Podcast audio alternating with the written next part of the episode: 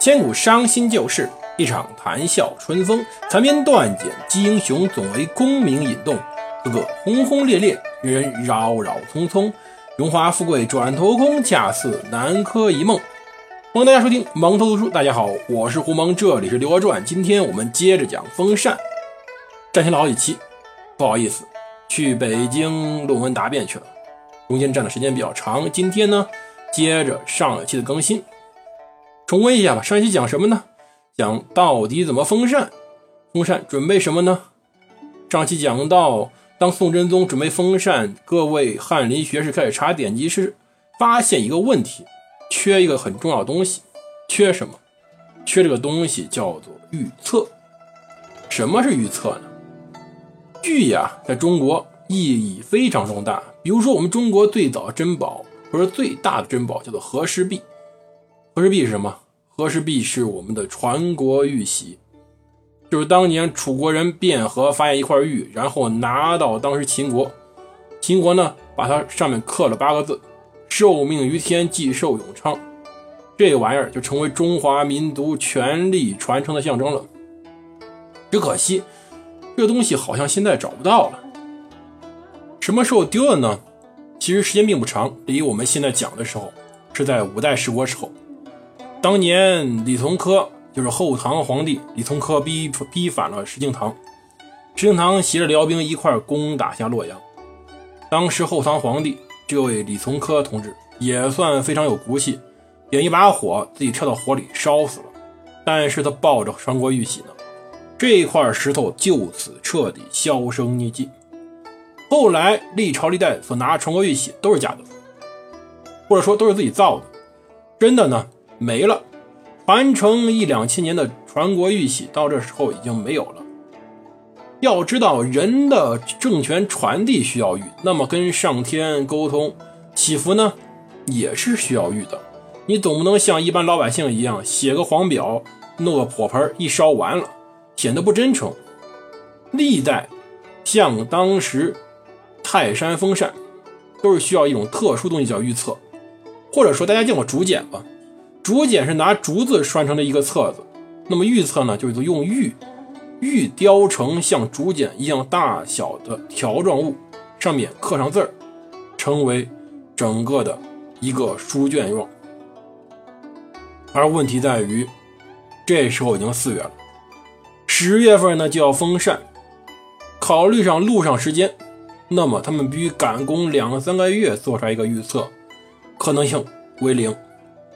因为这玩意儿非常难做，中国玉倒是不少，中国没玛瑙、没红宝石、没绿宝石，这些宝石很少。但是玉我们有很好的玉石，而玉石要加工成玉册，需要把它切割、抛光、钻孔，然后往上刻字儿，太难了。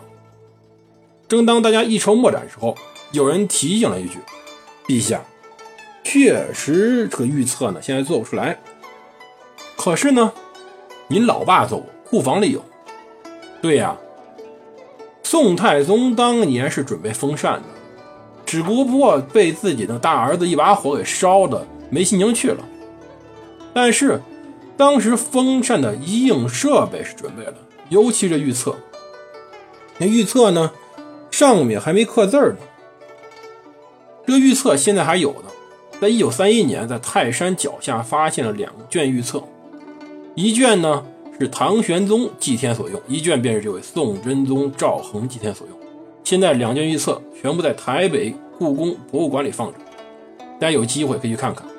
我去台北故宫的时候，曾经见过唐玄宗那一册，玉呢时间长有点发黄了，但是唐玄宗那一册上面字呢全部是唐玄宗亲笔写的，这个文章也是他写的，字也是他写的。我们宋真宗赵恒水平呢可能有点不济或者不自信，整个御册。的文章是由冯整写的，是由赵恒亲笔书写，然后进行雕刻的，非常精美。然后，除了预测这个跟上天祈祷需要的一本文书以外，还需要一些其他零件。什么零件呢？古书里都有。最早封禅的呢是齐桓公。齐桓公呢，当时封禅。主要呢是管仲出主意。管仲说什么呢？管仲说，当时需要呢高尚之粟，北里之河，江淮之间，一毛三几，东海至比目之鱼，西海至比翼之鸟，并且还有什么凤凰啊、麒麟啊，很多珍禽异兽出现，才能去封禅。苍天呐！管仲那时候离这时候一千五百年了。首先，姑且不论当时这些物种还有没有，就是有，管仲当时说的名字记载到现在，中间不知道倒腾了多少人的手，你怎么去找？估计当时齐桓公听完以后当场都懵了。算了，咱还吃饭去吧。齐桓公好吃嘛，在那一牙，来来上菜，咱别在这儿封禅了，一点意思都没。确实是一来呢太难办，二来太难找。这时候呢，五六月了，怎么找啊？什么叫做一毛三几啊？其实最后没办法，都把上面东西都删完了。最后呢，就剩了什么江淮之间一毛三几。为什么剩这个？因为找着了。当时呢，在越州有个董浩老先生，还是民间有能人，说到这一毛三几是什么，到底在哪儿？找到以后送到宫里，这事才算完。好歹东西备齐了，东西备齐了都要准备去办事儿啊！办什么事儿呢？盛大的彩排仪式。封禅是需要非常复杂的一套仪式的。赵恒竟然亲自做了演员，亲自参与，让所有人参与整个彩排过程。这两个多月，反复的彩排，反复的去演练。赵恒也算全天下第一人了。你看人家。当年的汉武帝刘彻多随意，带着自己跟班霍去病上山封禅，完了谁也没去，谁也不知道他说什么。可是赵恒太重视了这个事儿，一来彰显皇家权威，二来抚平自己内心的伤害，三来嘛，顺便能求一个儿子也算好的，所以太重要了。他亲自成了演员，国事儿哎不重要，有大臣们呢。赵恒这时候脚不沾地，真正成了神仙了，国事也不管了，每天在宫里反复演练着自己的封禅大典。就这样，皇帝这么重视，上有好者，下必甚焉，反复说这句话。为什么？皇帝喜欢这个，那你想想大臣们会怎么办？当时各地祥瑞像麻风一样的飞向开封啊！中国历史上祥瑞最多的时代终于来临了。各地都有什么某处大丰收，嘉禾，有某个地老百姓不犯罪了，玉都空了，某个地儿有仙鹤。当时王钦若在的泰山周边才叫真正的祥瑞汇集。有的地方泰山一边出了一股清泉，流淌不止，当地的民工都靠着喝水，喝完以后病都没了。而泰山边上有一处出现了苍龙。泰山脚下的老虎全搬家了，都不在泰山住了，算是给皇帝陛下让道。而同时呢，有一天呢，皇帝突然说：“这泰山脚下还有个王母池呢，我们是不是应该顺便祭祀下王母池？”真神呐！突然泰山上就有消息报进皇宫：“陛下，太神了！王母池的水变成了紫色，也不知道当时王钦若是拿什么颜料给它染成这样了，也不怕污染环境。”变色那天还真巧，刚好是赵恒起心动念要祭祀王母的时间。赵恒觉得很感动，果然天地都想让我去祭祀泰山呢。随后呢，为了祭祀泰山，赵恒陛下又吃了一堆的金丹。